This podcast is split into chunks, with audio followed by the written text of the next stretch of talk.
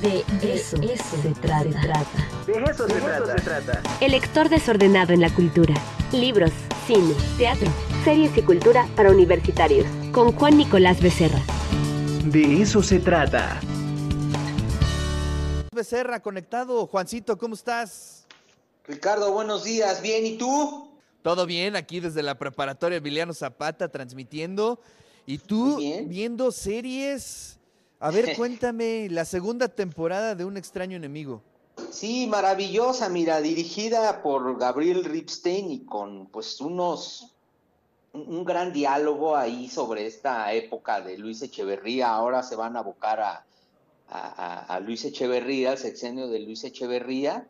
Y muy prometedora la serie, este, se estrena mañana, Ricardo, no se la pierdan, en verdad que Daniel Jiménez Cacho está eh, interpretando a, este personaje de la política mexicana, Fernando Gutiérrez Barrios, y en verdad eh, está magistral, se ve prometedora, está acompañado ahí de Karina Giri, de Antonio de la Vega haciendo a, Luis Echeverría, de Irene Azuela haciendo a una escritora llamada Elena, y la talentosa colombiana Paulina Dávila, que está extraño el personaje, pero se nota que es como que el inicio de la presencia femenina en, gabinetes de gobierno. Entonces, pues la serie da para todo, me parece que es un sexenio complicado que arrastraba el 68 y bueno, a Luis Echeverría como el responsable del 2 de octubre y bueno, sucesos desde el Mundial de Fútbol, Ricardo, el halconazo y, y ver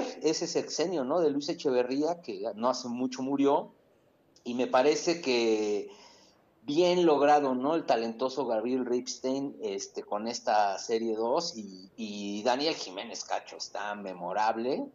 Entonces, mañana no se pierdan el estreno ahí en Prime.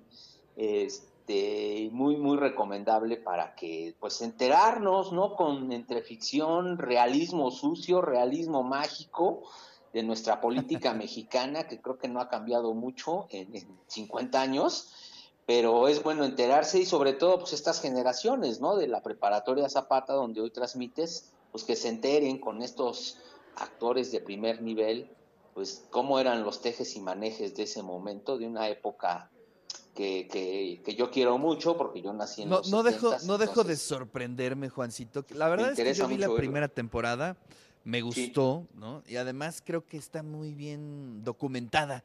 Y sí, Barrio Sierra como el centro de la historia, ¿no? Eh, la trama.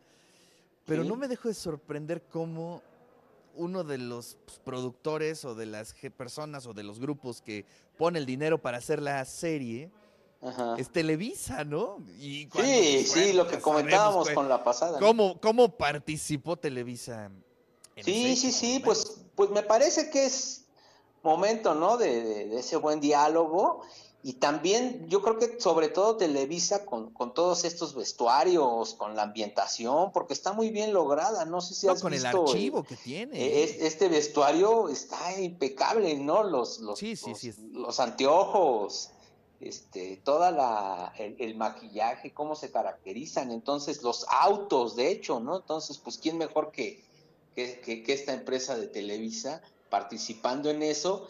Y espero que esté nuestro buen amigo César Gandara ahí como guionista y, varios guionistas de muy buen nivel, Ricardo, que han hecho un trabajo documental impecable para mostrarnos este sexenio, ¿no? De pues de altibajos, de esa vieja política, este, esta también por ahí, ¿no? Pasa esta cuestión de, de la presencia de la CIA en México, eh, el papel del secretario de gobernación y, vaya, creo que da para mucho esta temporada 2 y, me parece que, va a superar a la temporada 1. Entonces, pues Oye, ¿se estrena mañana o el jueves? Se estrena mañana o el, viernes. En Prime y no se pierdan el tráiler, ¿eh? supongo que lo están pasando ahí, está increíble el, el, el tráiler y Karina Giri está está impresionante con su papel de, esposa de, don Fernando, del comandante. Sí, sí, tremendo.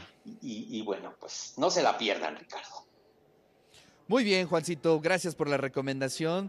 Pues mañana ya sale la segunda temporada de Un extraño enemigo, que tiene como escenario el conflicto el movimiento estudiantil de 1968. La verdad es que es una serie recomendable.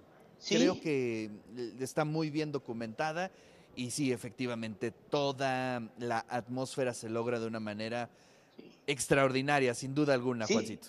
Oye, y además, pues bueno, viene 2 de octubre, ¿no? Entonces ahí se, se, va empatando y, este y pues suerte ahí también en, el trabajo que están haciendo para recordar al 2 de octubre, Ricardo.